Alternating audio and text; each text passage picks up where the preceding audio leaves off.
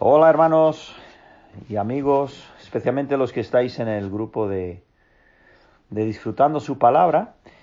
Pues fijaros que esta es la segunda vez que grabo la respuesta o, el, el audio este para el tema de hoy, porque ayer lo hice, lo grabé, incluso lo subí a YouTube y, y Ana estaba ya lista para subirla eh, o para subir o compartir el enlace y fíjate, durante la noche y tal, el Señor me trajo algún versículo y algún pasaje más a la mente y pensé, ¿sabes qué? Necesito también incluir eh, esos pasajes y observaciones a, la respuesta. Así que lo estoy volviendo a hacer otra vez. Espero que no sea súper, súper largo, pero honestamente el tema es muy importante y también ampliamente eh, tratado en el nuevo, en el nuevo no, en, el, en la Biblia, en el Antiguo y Nuevo Testamento. Así que tema es de soltería y paciencia, lo, lo subió Sol. Evidentemente es un tema muy, muy común, muy actual, no solo en nuestras iglesias de hoy, sino, como voy a demostrar, hasta tiempos bíblicos. Y entonces quiero, quiero mirar este tema de la soltería y pensando un poco en, pues las diferentes eh, iglesias y grupos, personas que yo conozco, yo conozco eh, muchos que son solteros o solteras y están totalmente satisfechos y contentos así y, y completamente integrados en la obra del Señor y tal. Pero también entiendo que hay otros que luchan eh, de una manera más intensa o menos, luchan con este tema de la voluntad de Dios para ellos en, en, todavía o no tener cónyuge o no, no saber cómo puede ser, ¿no? No, no ver muchos, digamos, candidatos en el horizonte y tener ese deseo intenso de, de estar casados o casadas, ¿no?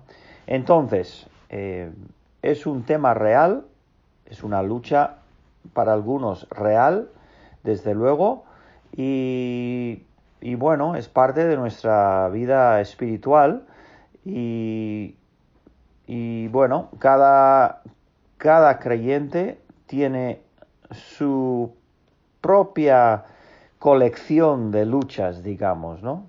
Y de, de conflictos eh, espirituales y, y, para algunos este puede ser grande o menos grande, pero es un tema que merece la pena, ya lo creo que sí, ver lo que es lo que dice la Biblia. Bien, entonces, algunos pasajes voy a, voy a leer, otros simplemente voy a, a comentar la referencia porque literalmente no, no nos podríamos, eh, podríamos estar aquí unas horas viendo lo que la Biblia dice. En bien, en Génesis 1 y 2 tenemos evidentemente la creación del matrimonio, en el primer capítulo, cuando Dios hace al hombre y a la mujer a su imagen, segundo capítulo lo, lo, amplía un poco, lo explica un poquito, y encontramos, sin embargo, en la Biblia que el plan de Dios normal, digo normal, ¿eh? es que el hombre se case con una mujer y tengan hijos, pero no es el plan universal, ni mucho menos. Pero sí que es el plan, podríamos decir, normal, no sé qué mejor palabra usar. Es necesario, evidentemente, el, el matrimonio para la propagación de la raza humana, según, según Dios, evidentemente. Y también, pues es un escenario un ejemplo de lo que es el amor verdadero. Es uno, no es, no es el único escenario, ni mucho menos, pero es uno de los eh, de las plataformas en, la, en, las cuales Dios muestra a los demás, desde luego que al mundo incrédulo, que es el amor verdadero. ¿no? Ahora, vamos a ver, pero el matrimonio, desde luego que no es la única relación. Mm, una persona que no se casa, por ejemplo, no queda excluida de poder mostrar el amor de Dios, que va ni muchísimo menos, ¿no? Hay otros escenarios eh, que, vamos, que, son lógicos y, también muy, muy mm, vamos, que se ve, que se encuentra mucho en la Biblia, ¿no? Está el tema de los amigos, ¿eh? las amistades, el amor entre amigos. Proverbios 18, 24 habla del amigo que es más cercano incluso que un hermano. Y normalmente cuando leemos este versículo yo creo que muchos pensamos en, en Jonatán y David, que Jonatán especialmente, aunque yo creo que era mutuo, tenía un amor intenso eh, por David. Era, eran buenísimos amigos y íntimos amigos y un ejemplo de lo que es el amor de Dios. Eh, David en, el, segunda de Samuel 1.26 dice que el amor de Jonatán era más maravilloso incluso que el amor de las mujeres. O sea, que eh, la capacidad de mostrar cómo es el amor de Dios no está ni, ni de ninguna manera limitado eh, o limitada a la, a la, persona que está casada. ¿no? Eh, otros ejemplos tenemos los cuatro hebreos, ¿verdad? En el libro de Daniel, Daniel y sus, sus tres amigos, eh, evidentemente ahí había también un, un amor muy fuerte entre, entre ellos. Y luego, no solo amigos, evidentemente el, el escenario también es el de los hermanos, tenemos a algunos casos bíblicos, tenemos a Moisés y Aarón, mm, dos hermanos en la carnales, digamos, que, hicieron o tuvieron un ministerio conjunto durante casi 40 años. ¿no? Eh, entre los apóstoles sabemos que había también hermanos. Entonces, ahí también hay ocasión, hay oportunidad, hay, hay la posibilidad de mostrar el amor de Dios a los demás por medio de esas relaciones. Em, creyentes en la iglesia nos debemos de amar los unos a los otros y podemos en la iglesia, de hecho en, en toda iglesia, digamos, medio buena, ¿no? Se ve el amor entre creyentes, entre hermanos en la fe, también el amor entre discípulo y maestro. Em, eh, también es una, es una ocasión para ver para demostrar el amor de Dios. Y el, también el de, un creyente para los eh, inconversos, ¿no? Para los incrédulos. Bien, vale, vamos adelante. Quiero eh, comentar un poquito, eh, habréis oído y habréis leído a veces en la Biblia el tema de los eunucos. en muchos casos los eunucos eran, en, antiguamente eran hechos eunucos por eh, quienes mm, cautivaban a, o, quienes conquistaban a un país, hacían eunucos a los hombres, eh, con el, por el tema de control, de robarles su ambición, de humillarlos, en fin, para que no se pudiesen casar, no pudiesen tener hijos. Eh, pero también el Señor habla de eunucos que no eran así. y quiero, quiero hablar de algunos, sacar unos pasajes. Para nada Mm, comparando o equiparando exactamente eunucos con una persona que no se casa, por supuesto, o sea varón o sea ah, mujer, pero sí que en la Biblia se, se encuentran enseñanzas acerca de eso que, que nos sirven. Isaías capítulo 56 versículo 3 y 5, dice el Señor, eh, empezando a la mitad del versículo, dice, ni diga el eunuco, he aquí yo soy árbol seco, no puedo tener hijos, eh, pierdo todo, no, no sirvo para nada, ¿no? Eh, porque así dijo Jehová, a los eunucos que guarden mis días de reposo y escojan lo que yo quiero y abracen mi pacto, yo les daré lugar en mi casa y dentro de mis muros y nombre mejor que el de hijos e hijas, nombre perpetuo les daré, que nunca perecerá. Perecerá, perdón. Entonces, lo que quiero resaltar como uno de los temas importantes aquí es que una persona que no se case, que no se casa, no pierde absolutamente nada en términos eternos de las bendiciones eh, que Dios tiene para, para ellos. En este versículo mismo el Señor dice para los eunucos, oye, tranquilo, amadme a mí, seguidme a mí, servidme a mí, ser fieles a mí, y no vais a perder nada, vais a ganar todo. todo lo que eh, podríais tener, lo vais a tener. Será mejor incluso que tener hijos e hijas lo que yo os daría, ¿no? Em, y eso es importante para la persona que, eh, que es creyente, soltero, soltera, entender que no se está perdiendo absolutamente nada en términos eternos. O sea, el final de la historia será perfectamente bueno eh, para tanto el que se case como el que no. Literalmente no hay diferencia, podríamos decir. Tenemos el caso de Daniel, ¿verdad? Hecho eunuco al comienzo del libro, eh, extraído de su, de su país y con los demás jóvenes ricos, jóvenes poderosos, jóvenes educados, pues él también sufrió esa humillación y por lo tanto ni se oye nada de que se hubiera casado ni seguramente se casó. Eh, no tiene, no hay, no hay nada ahí que, nos indique que haya tenido una esposa. Y fíjate las últimas palabras del libro de Daniel. Eh, hablándole Dios, eh, creo que a través de un, de un ángel, dice, y tú irás hasta el fin y reposarás y te levantarás para recibir tu heredad al final de los días.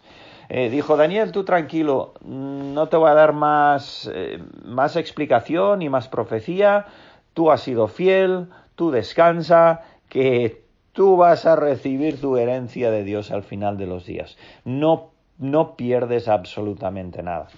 Otro pasaje eh, con este tema interesante sale en capítulo 19 de Mateo, todos estos pasajes son muy conocidos si habéis estado en la iglesia y en la palabra del Señor durante años, pero mm, juntándolos para este tema, pues se ve un poco el contexto y se, se crea ¿no? un contexto para, para, este tema. Mateo 19, 11 y 12 dice, hablando, está el, es el, el contexto es la, la discusión que tuvieron los discípulos con el Señor acerca del divorcio y tal, y dijeron, si es así, es la, condición del hombre con su mujer, no conviene casarse, decían los, discípulos.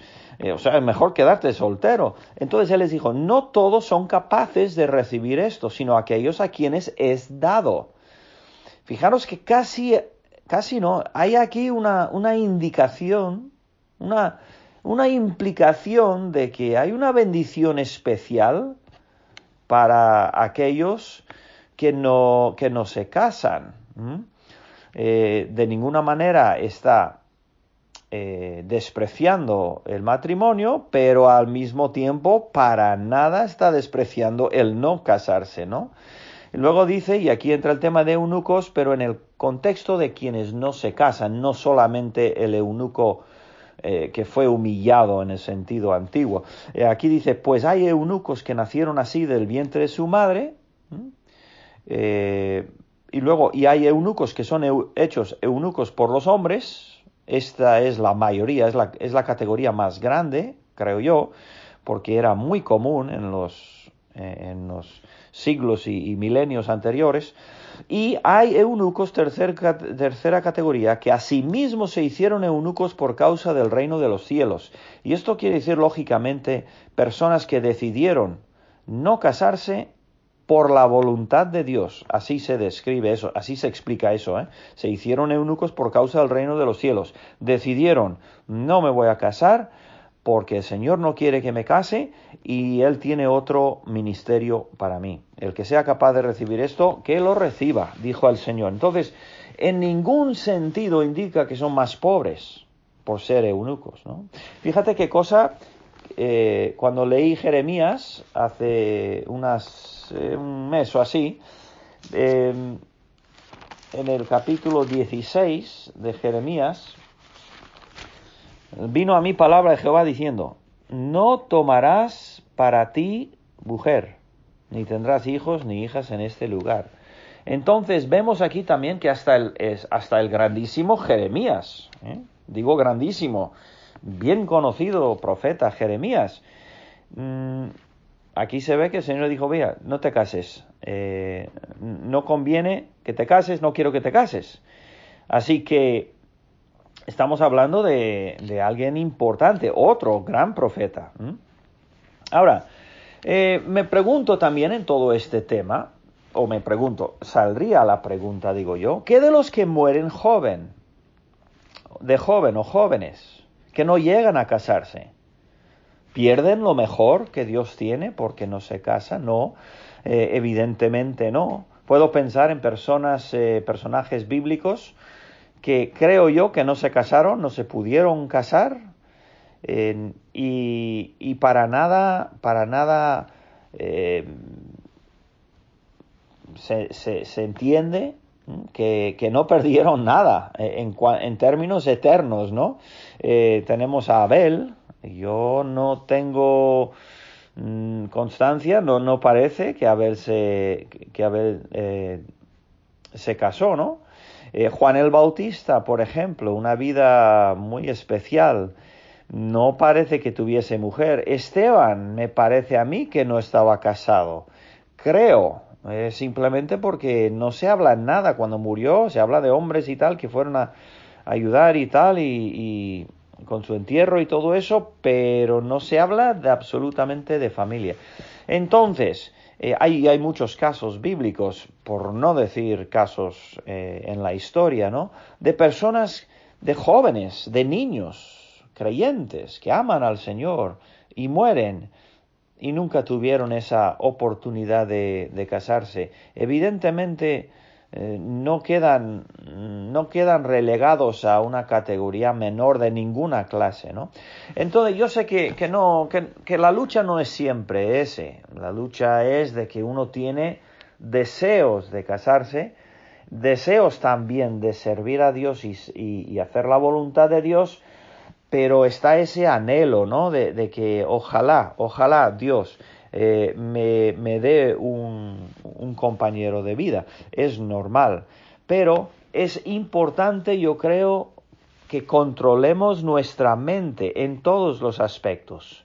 ¿eh? Es algo, es, es un mandamiento para el creyente eh, amar al Señor con toda nuestra mente, mm, organizar y ordenar, controlar lo que pensamos. Y si nos encontramos pensando eh, que, que, Dios no está siendo bueno con nosotros o, o, pobrecito de nosotros, esos pensamientos hay que cortarlos, hay que, hay que eliminarlos de nuestra mente. ¿Por qué? Porque nos van a hacer decaer, nos van a desanimar y al final son pensamientos, bueno, vamos a decirlo claro, son pensamientos inicuos, son pensamientos que no debían ser. ¿eh? Porque conocemos y amamos a un Dios que nos ama.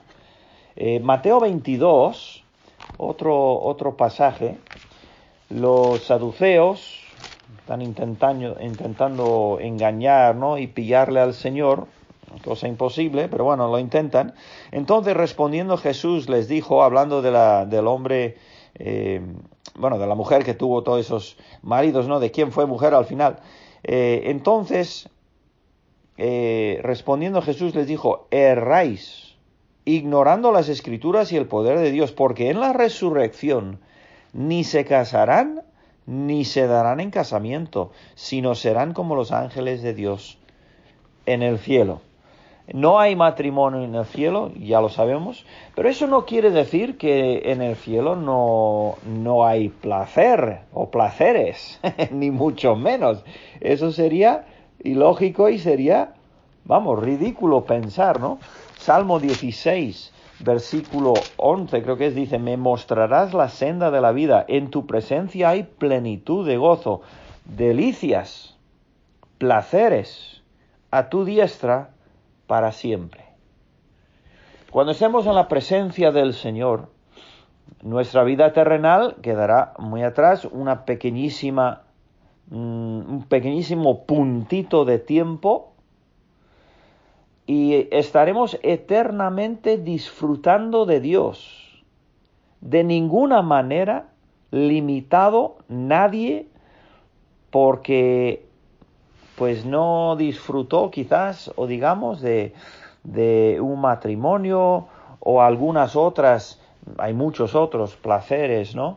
De la vida en, en, compañerismos e incluso placeres físicos que Dios nos permite disfrutar, ¿no?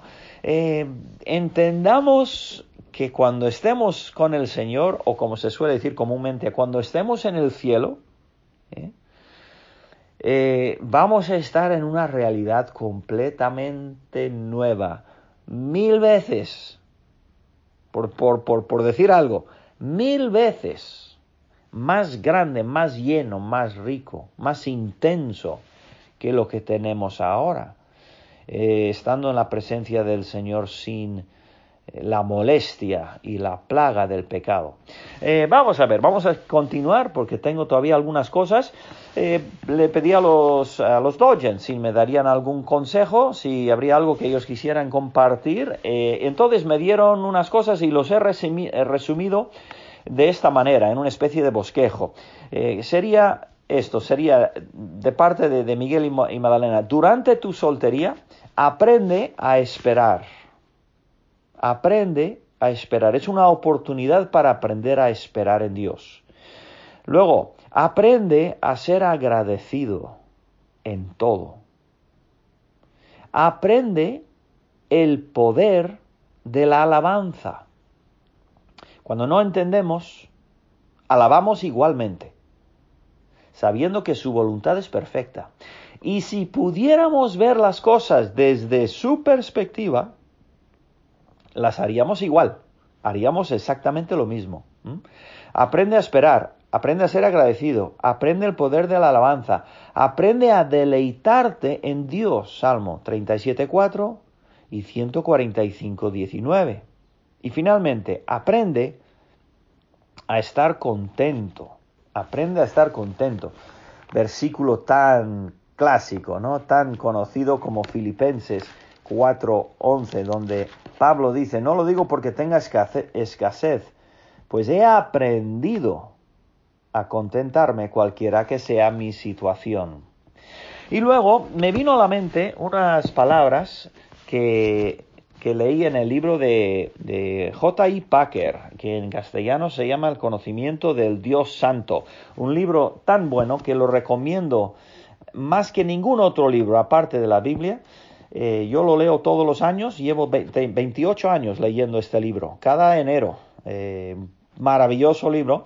Pero en el capítulo, en el, eh, perdón, en, en, la página 353, dentro de un capítulo, yo pienso que este capítulo se llama La suficiencia de Dios. Yo personalmente creo que es el mejor capítulo fuera de la Biblia que he leído en toda mi vida. No, no sé de otro capítulo que se compara a este.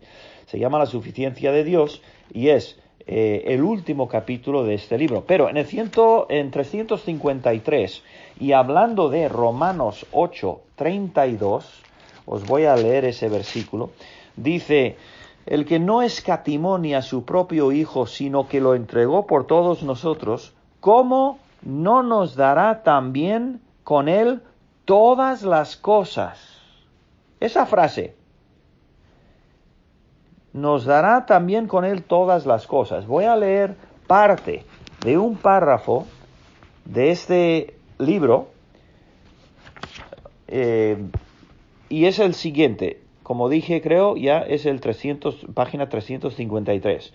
Escucha lo que dice en el contexto de explicar este versículo. Dice, el significado de la frase nos dará con Él todas las cosas, puede expresarse así. Y esto es lo que tenemos que prestar atención, ¿vale?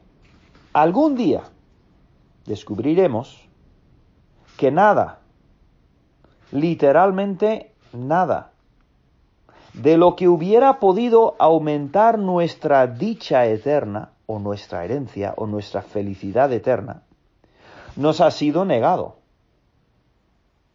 y que nada, literalmente nada, de lo que hubiera podido limitar esa dicha eterna, esa herencia, esa felicidad eterna, ha quedado con nosotros.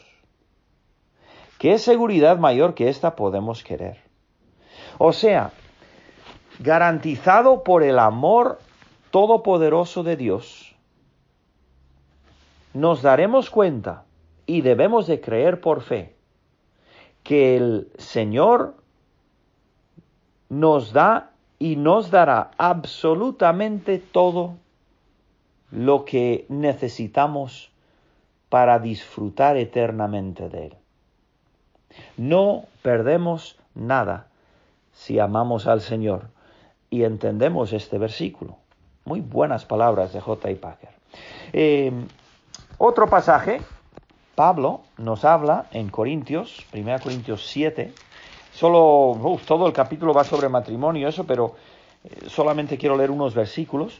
Eh, versículo 7 dice, quisiera más bien que todos los hombres fuesen como yo, pero cada uno tiene su propio don de Dios, uno a la verdad de un modo y otro de otro. Digo pues a los solteros, y a las viudas que bueno les fuera quedarse como yo.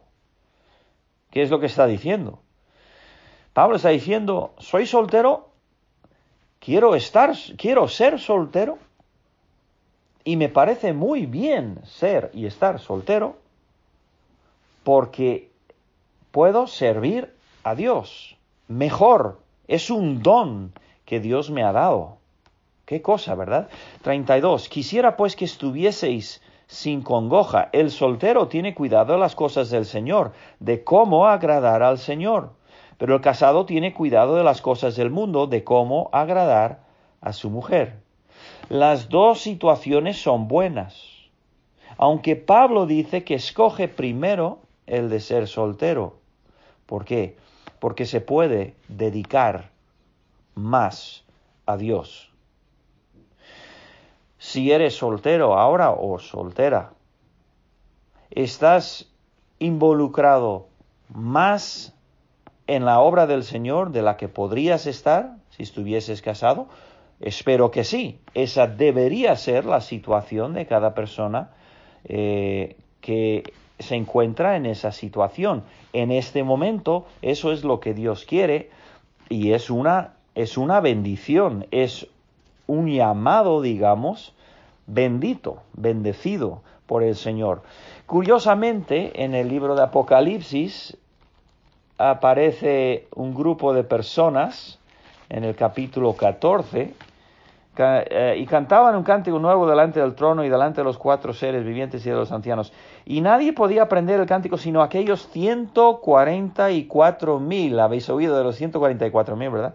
que fueron redimidos entre los de la tierra.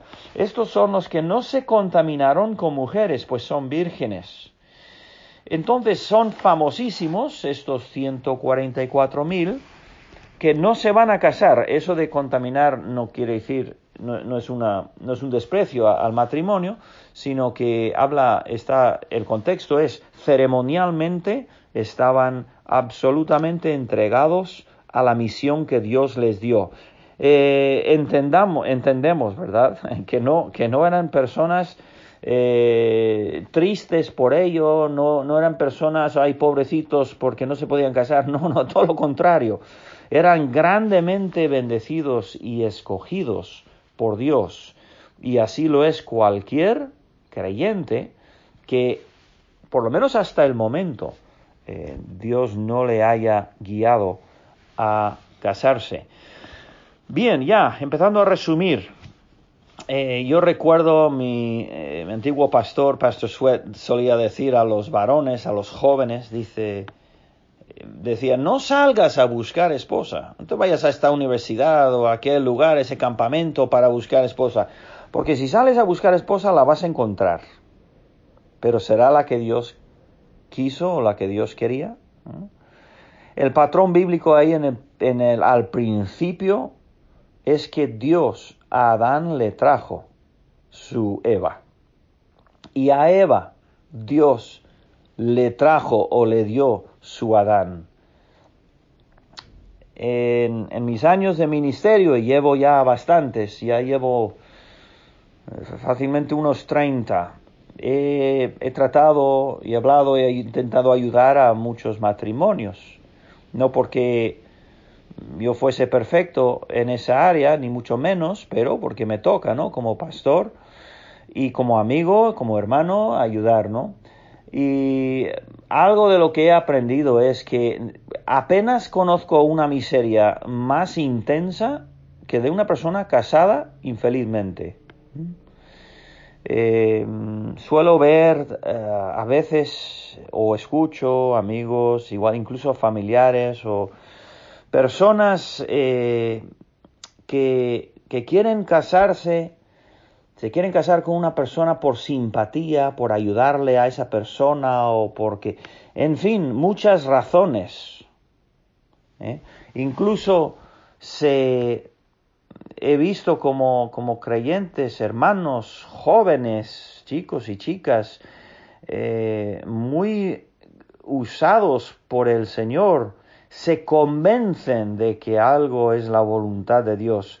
Eh, se convencen de que esa persona es la que es para mí y voy a ir a por él sí o sí, o por ella sí o sí y, otros que estamos un poco ya con algo más de experiencia, miramos y decimos, ay, ay, ay, ay, ay, por favor, no, por favor, espera que Dios lo arregle. Espera en el Señor porque no sabes la miseria de casarte con alguien que no debía, que no debía ser. ¿eh? Eh, un aviso, una alarma eh, grande mm, para, para aquellos que, que, luchan en esta área. La lucha no es mala en sí, es algo parte de nuestra personalidad. Todos tenemos luchas, pero dejar que nuestra mente gane la batalla, eso sí que está mal, como en cualquier otra área de la vida, ¿no? debemos de tener control. Y algunas de estas verdades y pasajes eh, que hemos estado viendo nos pueden ayudar a tener una, una perspectiva bíblica, una perspectiva correcta, una perspectiva sana en este tema. Resumen eh, y consejo final, no dudes de Dios.